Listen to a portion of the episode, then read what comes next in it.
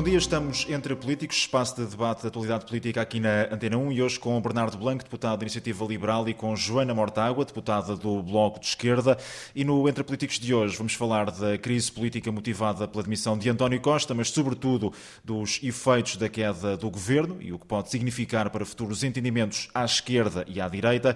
Mas vamos também olhar para a guerra no Médio Oriente, numa altura em que se afigura ainda longínquo um cessar-fogo e também um plano de paz. Mas vamos começar pela crise interna, no momento em que o Primeiro-Ministro e o Presidente da República estão ainda ambos numa visita à Guiné-Bissau e com António Costa a assumir a pasta das infraestruturas depois da demissão de João Galamba. E vamos começar pelo Bernardo Blanco. Bom dia, Bernardo. Quem é que geriu melhor os últimos dias de crise? O Presidente da República ou o Primeiro-Ministro? Bom dia. Com muita dificuldade minha em dar eh, uma resposta, penso que um pouco melhor o Sr. Presidente da República. No entanto, eu tenho aqui muitas dúvidas em relação a este adiamento das eleições, muitas dúvidas constitucionais sobre eh, o que é que esta decisão representa. Nós temos agora numa discussão orçamental que me parece uh, quase um teatro e os próprios ministros vêm aqui assumindo que daqui a, dois ou três meses qualquer novo governo pode mudar isto tudo. E já tendo havido uma, uma aceitação do Sr. Presidente da admissão quer em frente ao país, em frente a todas as televisões, quer no próprio comunicado no site da Presidência, eh, parece-me que esta decisão de, de, adiar uma admissão formal, digamos assim, que eu acho que já existe, mas adiar esse decreto e adiar as eleições, parece-me uma, uma má solução. Depois, em relação, queria também comentar todo o episódio do, do Governador do Banco de Portugal, Mário Centeno. Pode ter havido ali uma falha, não sei, ou, ou de tradução ou de comunicação, de, de Mário Centeno. A Comissão de Ética do Banco de Portugal já saiu em defesa do governador. Exatamente. Mas parece-me que também aqui a imprensa tem um papel, sobretudo agora que vamos entrar em campanha eleitoral, de tentar verificar ao máximo, não é? Antes de publicar o que quer que seja. Claro que, obviamente, ali estavam a confiar noutro órgão de comunicação social internacional, mas nós termos horas a seguir, quer o Mário Centeno, quer o presidente Marcelo Rebelo de Sousa, a dizer que aquilo era mentira e depois já tendo sido a notícia veiculada em muitos órgãos de comunicação social, acho que também nos, deve fazer aqui refletir a todos uh, em relação à verificação dos factos, também com os próprios intervenientes, antes de, antes de estarmos a publicar, e o mesmo aconteceu, por exemplo, em relação à, àquela confusão, alegada confusão dos nomes de António Costa e o Ministro da Economia, António Costa e Silva, e um advogado diz uma coisa e toda a gente dá essa informação como verdadeira e depois o Ministério Público desmente. Numa altura em que a informação vai circulando com muita velocidade, Exatamente. um maior cuidado uh, no, no, escrutínio e na tentativa de verificação da informação, é, sim, é sim, o sublinhado. Nós deste lado, que seja qualquer o partido, acho que temos obviamente também ter esse cuidado e se calhar uh, por vezes somos mais instintivos e, nem sempre temos, mas eu acho que a própria imprensa, sobretudo numa altura que vamos entrar numa campanha eleitoral, também tem de ter, também tem de ter esse cuidado. Joana Mortágua, a mesma pergunta, quem é que esteve melhor, o Presidente da República ou, o Primeiro-Ministro nestes últimos dias na gestão deste momento difícil também uh, para o país e, e, já agora também a propósito do que disse o Bernardo Blanco, se uh, estas questões eh, relacionadas com a verificação da informação são ou não uh, muito importantes neste momento e se são também um motivo de preocupação. Bom, começo talvez por aí, pelas questões de informação. Bom dia, boa tarde, boa noite, de acordo com a hora que estiverem a ouvir-nos. Um, eu vi um comentador de uma televisão, acho que todos vimos, de uma televisão uh, conhecida aí em Portugal, no caso a SIC, que leu em direto um tweet de uma conta falsa de António Costa. E eu não estou aqui a tirar nenhum, não, não estou a fazer nenhum julgamento sobre o comentador em, em causa, estou só a dizer que a, a ânsia pelo, pela, pelas novidades e por ser o primeiro a dar determinada notícia faz com que Uh, jornalistas, comentadores, e aqui incluo como o Bernardo Blanco, também nós temos de ter cuidado com isso, eh, vamos à procura de, primeiro, de sermos da notícia mais fresquinha. Nem sempre a notícia mais fresquinha é verdadeira e, sobretudo, nem sempre a frescura dá tempo para verificações que têm de ser feitas e, portanto, uh, deixo esse alerta também, porque ele está a acontecer e nós estamos, nós estamos a vê-lo acontecer. Coisa diferente é uh, o espetáculo já mais ou menos habitual, de, só que neste caso gravíssimo, porque deu origem uma, ao aprofundar de uma crise política e, uma, e uma demissão de um governo, de uh, notícias sobre inquéritos e investigações judiciais que vêm de todo o lado, menos da Procuradoria-Geral da República, ao, ao, do Ministério Público, mas no caso a Procuradora-Geral da República é quem tem a responsabilidade dessa relação institucional. E já devia ter falado Lucília Gago depois do que aconteceu? Eh, tendo em conta que estes inquéritos deram origem à demissão do Primeiro-Ministro, literalmente mandaram abaixo um governo, eu julgo que sim. Eu julgo que a Procuradoria tem, sem qualquer eh, risco nem qualquer medo de interferência da política na justiça, porque todos nós temos esse cuidado, mas a Procuradoria e a própria Justiça não são um poder uh, que esteja. É um poder independente, é, é um poder que tem a sua prerrogativa, todas as suas prerrogativas que decorrem da separação de poderes, mas não está acima de, da democracia, não está acima de um direito que julgo que é do país de conhecer uh, exatamente as razões que levaram a que a Procuradora entendesse que deveria corroborar estas uh, suspeitas e, que, e, tudo aquilo que deu origem ao processo, pela gravidade uh, do processo e não só pela gravidade, também pela, pela maneira como o processo tem sido abordado nos jornais, com, em que, que e, e, no plano mais político entre Belém e São Bento, foi bem uh, gerido, ou seja, os momentos escolhidos pelo Presidente da República uh, para tomar determinadas entre... decisões e os momentos escolhidos pelo Primeiro-Ministro uh, também para tentar esclarecer determinadas posições e determinados contextos, foram os ideais? Eu acho que António Costa e Marcelo já nos vinham habituando a um, a um triste tango dançado a dois, em que este até é capaz de ter sido uh, quer dizer, teve o desfecho que teve, mas se não tivesse tido seria mais um episódio. Ambos já nos habituaram a estarem ambos mal em situações críticas para o país, em picardias constantes e em desafios, em desafios constantes. neste caso é evidente que perante uma situação que envergonha o país e que nos chocou e indignou a todos, o Bloco defendeu que a melhor coisa a fazer era devolver a palavra ao povo e convocar eleições eleições antecipadas e, nessa medida, nós entendemos que é a solução certa. Outra solução que não a marcação de eleições iria acrescentar crise à crise e aprofundar o pântano político em que o país se afundou. O país não corre o risco de ficar agora com um Primeiro-Ministro que está de mãos e pés atados e completamente dependente do Presidente da República? É um governo de gestão, todos nós sabemos o que é que isso significa e julgo que, e espero que todos os os políticos, nas suas funções, seja governo, seja parlamento, Uh, saibam comportar-se de acordo com a situação que nós estamos a viver, que é um governo de gestão com um primeiro-ministro demissionário com eleições marcadas. Há, poucos, há pouco tempo atrás, o, o, o, grande debate era porque é que não se facilitam as maiorias absolutas em Portugal, porque isto... De... O Partido Socialista tentou ainda um plano de, de, estabilidade através da maioria absoluta, com a proposta de, do nome de Mário Centeno para encabeçar essa mesma continuidade. Teria um desfecho contrário, era acrescentar um pântano. Esse, esse, o, problema, o nome de Mário Centeno tem variadíssimos problemas. Havia, obviamente, aqui, com ou sem Mário Centeno, fosse Mário Centeno ou outro nome, um problema de legitimidade. Isto não é um caso de um, de um governo que fica sem primeiro-ministro porque o primeiro-ministro adoece ou acontece alguma coisa inesperada. Isto e o próprio é... nome não era pacífico até dentro do Partido Socialista e os órgãos do PS teriam também de, no fundo, validar e ratificar esse mesmo nome. Bernardo Blanco. E é um problema de regime eh, que tem que ser, tem que ser seriamente debatido. O, o Partido Socialista uh, uh, abre agora a porta para um, um futuro sem uh, António Costa. Esta semana já começámos a ver as candidaturas a oficializarem-se no, no, PS. Pedro Nuno Santos, José Luís Carneiro são dois nomes. um deles está ainda em funções como ministro, o outro foi ministro de António Costa. A Iniciativa Liberal olha para este momento como um momento de viragem de página, utilizando aqui uma expressão que António Costa utiliza muitas vezes, ou estamos aqui a falar mais de um momento de continuidade eh, daquilo que era o projeto de António Costa por uma década? Bem, isso depois caberá aos portugueses. Eu espero que sim, que seja um virar de página e um novo ciclo de, de, governação, mas em relação aos candidatos do Partido Socialista, isso é. Mas por aquilo que já foi dito na apresentação de cada uma sim, das sim, candidaturas, sim, eu... há aqui grandes novidades ou falamos mais de uma continuidade? Sem querer menosprezar nenhum dos candidatos, eu acho que é bastante seguro e aqui seguro também, sem fazer nenhum trocadilho político. António José Seguro que já disse que o telefone tocou muito mais do que tocava aqui há, há, uns tempos. Eu acho que é bastante seguro dizer que, que Pedro Nuno Santos irá, irá ser o líder do Partido Socialista. E nesse sentido, a mim parece-me que é alguém bastante mais socialista nesse sentido da palavra do que António Costa. Eh, e para além eh, disso, há uma série de casos, desde a indemnização ilegal na TAP, desde a própria decisão de nacionalização da TAP, à questão da habitação, onde Pedro Nuno Santos foi ministro e falou muito, mas não se vê qualquer tipo de resultado. Na ferrovia, onde todos os projetos estão completamente uh, atrasados.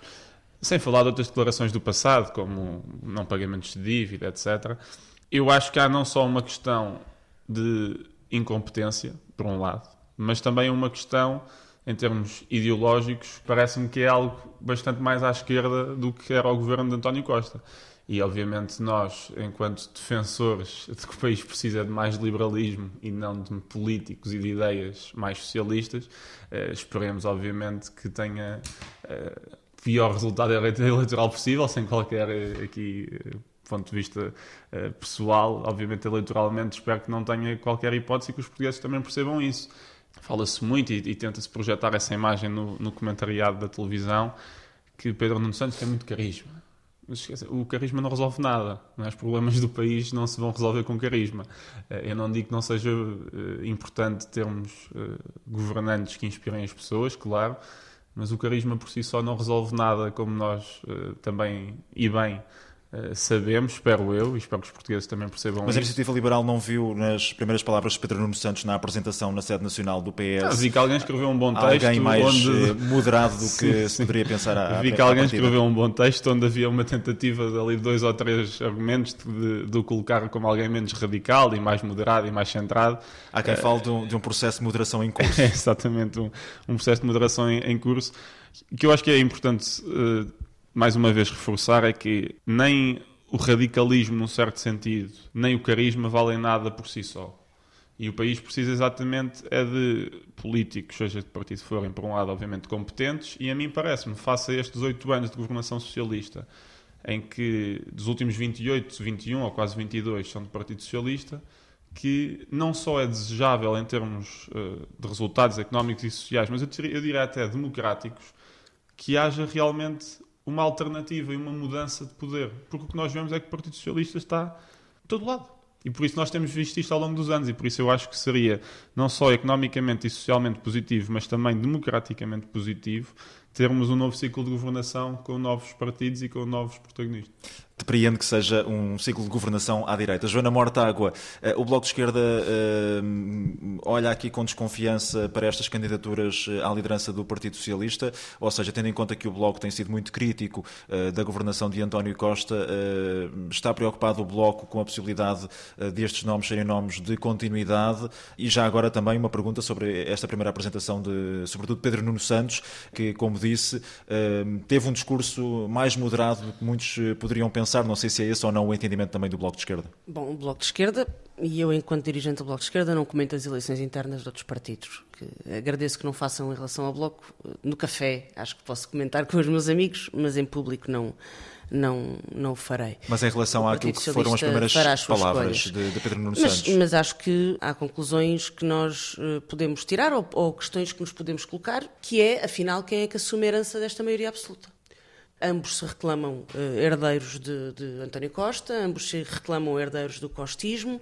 Isso significa herdar também o passivo de uma maioria absoluta que não só trouxe uma profunda crise política ao país, que manteve um regime de promiscuidade entre negócios, empresas, o privilégio de um punhado de empresas e de grupos, uma política industrial e de investimento que só se faz por via de agendas telefónicas e de facilitadores uh, destes negócios que são, uh, que são depois carimbados como negócios de interesse nacional, como forma de, de, legitimação. O Bernardo diz que agora vê Partido Socialista em todo lado, eu também vejo, mas também houve uma altura em que se via PSD em todo lado.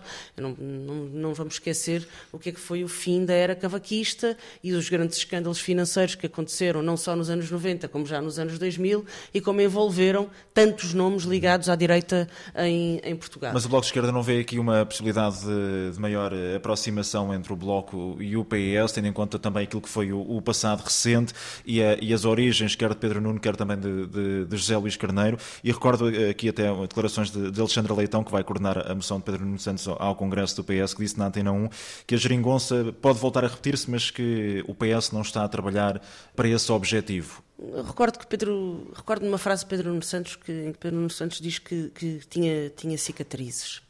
E nós queremos saber é quem é que cuida das cicatrizes do país o Pedro Nuno Santos cuide das suas próprias e o Partido Socialista tem muitas cicatrizes para cuidar. A nós interessam-nos as cicatrizes do país. Há uma crise da habitação, há uma crise da saúde, há um problema enorme com a contratação de professores e a falta de professores, há um problema com a economia, uma economia de baixos salários, com o modelo de desenvolvimento desta, desta economia que tanto facilita os negócios que depois dão origem a problemas de tráfico de influências e, de corrupção, como depois não remunera os trabalhadores e não dá hipóteses de crescimento uh, interno, e é desses problemas e dessas cicatrizes que o Bloco de Esquerda se vai ocupar. E, como é evidente, vamos também querer lembrar ao país que há dois anos o Partido Socialista ganhou uma maioria absoluta com base em duas ideias. Uma era na estabilidade que isso lhe traria para resolver os problemas do país, não resolveu como, eh, por outro lado, o Partido Socialista tinha baseado uh, a sua maioria absoluta no papão de, da governação da extrema-direita. Ou seja, a chantagem de, de, um país governado à direita acabou por resultar numa maioria absoluta que nos trouxe instabilidade e hum, mau governo. Julgo que é hora de também a esquerda ter um papel definitivo a dizer sobre, os futuros, sobre o futuro do país. E à direita, Bernardo Blanco, eh, temos visto uh, André Ventura do Chega dizer várias vezes que não haverá governo de direita sem o Chega, que não haverá uma maioria sem o Chega. Uh, quão confortável fica a iniciativa liberal com esta estas eh, palavras, tendo em conta eh, que eh, há muito maior aceitação, pelo menos por aquilo que tem sido dito, em relação a entendimentos entre a Iniciativa Liberal, o PSD e o CDS, por exemplo, do que propriamente com o partido de André Ventura? A Iniciativa Liberal está muito confortável com a sua posição, que já é conhecida há muitos anos, que é não há nenhum acordo que chega. Vemos com bons olhos que o PSD finalmente nos últimos meses tenha também decidido a sua posição e tenha dito e já ouvi várias vezes Luís Montenegro a dizer isto, que, que não é não é preciso é também fazer passar essa mensagem aos portugueses. Uhum. Mas já ouvimos, por exemplo, Carlos Moedas dizer que não se deve marginalizar o Chega, Pedro não, Passos não, não, Coelho, não. Carlos Moedas não disse que, isso. que, o Chega não é antidemocrático, uh, que Miguel Relvas sim, sim, mas... uh, dizer também que só o PSD não se deve entender com o PCP, com o Bloco de Esquerda, com o PS e com, e com, o LIVRE, mas essa correção então em relação a, não, é, a, mas, a, é, é, mas é relevante, mas, é mas, relevante mas, mas, Miguel Relvas é alguém que está Mas tinha mais que ver até, eh, sobretudo, com a cadência destas declarações, ou seja, muito próximas também no, no tempo em relação ao mesmo partido e esta necessidade Sim, mas, de justificação. Mas apesar de Carlos Moedas não, não ser do meu partido, isto até na ótica, do, na senda do que estávamos a dizer uhum. no início da, da conversa, parece-me relevante, porque eu ouvi perfeitamente uhum. o que Carlos Moedas disse, e o Carlos Moedas disse, e que eu concordo 100%, foi que não se deve marginalizar quem vota no Chega uhum. e que não se deve fazer nenhum acordo com o Chega. A questão, Infelizmente, mas, mas deixe-me só dizer isto muito rápido, infelizmente, a TVI no telejornal e a CNN que depois corrigiram, mas colocaram mal, e essa imagem foi muito uh, partilhada, onde se dizia Moedas disse que não se deve marginalizar o Chega, quando ele disse exatamente o oposto. Portanto, vê nas, nas palavras de Carlos Moedas mais uma forma de fechar a porta uh, ao Chega e a não, claro, foi isso mesmo que ele disse. Chega. Ele disse que concordava totalmente com a posição de Luís Montenegro, não fazer nenhum acordo com o Chega, mas de ouvir as pessoas que votam no Chega e não as marginalizar, porque elas, certamente, a grande maioria delas, a meu ver, não são pessoas extremistas nem racistas. Mas isso nem... tem a ver com os eleitores em relação às direções do, dos partidos. A questão está clara e está fechada para a iniciativa liberal e, no entender a iniciativa liberal, está fechada também por parte do PSD. A mim parece-me que está fechada. Espero que não mudem de ideias. O que estou a dizer é que, por um lado, gostava muito que não se passasse a campanha a falar disto, porque por um lado isso só, só dá gás uh, a este partido, como nós sabemos que, infelizmente, mais uma vez, e isto até pelas estatísticas da comunicação social se vê, tem sido praticamente levado ao colo. Eu acho impressionante como é que, uh, como é que André Ventura tem mais horas de televisão que, por exemplo, Luís Montenegro, que é o líder do, do maior partido da oposição. Não sei se as contas serão essas Isto, é só, exatamente, todos os meses. mas uh, é, tem havido e para além disso, gostava muito que conteúdo fizesse, sobre e, o Chega, e acho sim. que a Joana também estava, estava a referir isso. Uma campanha, seja de um lado ou para o outro, uma campanha de medo, num, de medo num certo sentido, que é o Partido Socialista não oferece soluções nenhumas para o país e a única coisa que diz é: bem, se vocês não votarem em mim, o Chega vai para o governo. Uma campanha com base nas propostas e, e não nos casos e na espuma dos dias, é aqui a, a proposta do, do Bernardo e de medo, Blanco. E sobretudo de medo. Que não sei se será fácil de, de, cumprir ao longo de, das próximas semanas. Estamos quase a terminar, mas temos ainda tempo para falar aqui do conflito entre Israel e a Palestina. Uh, está difícil um plano de paz e um cessar-fogo. As Nações Unidas, a, a missão humanitária, já apresentou um plano para tentar pôr termo ao que diz ser a carnificina em Gaza. Joana Mortágua, estamos uh, a esquecer-nos deste conflito uh, por entre uma, uma crise política interna? Estamos, infelizmente.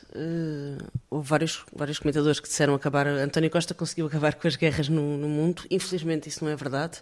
Noto que muita gente já evoluiu de falar do conflito entre Israel e o Hamas para falar precisamente do conflito entre Israel e Palestina, porque o que está a acontecer, isso é cada vez mais visível, é um, um ataque, na sequência de, do, dos ataques uh, terroristas do Hamas uh, no dia 7 de outubro, a resposta de Israel foi brutal e está, eu, eu não, não, não vou fincar a palavra genocídio, embora para mim e para muita gente, inclusive para altos dirigentes da ONU, aquilo que está a acontecer em Gaza uh, seja de facto um genocídio. Eh, nós estamos a ver a ONU neste momento perfeitamente horrorizada com a situação em Gaza, sem conseguir fazer rigorosamente nada. Os caminhões da ONU não têm combustível.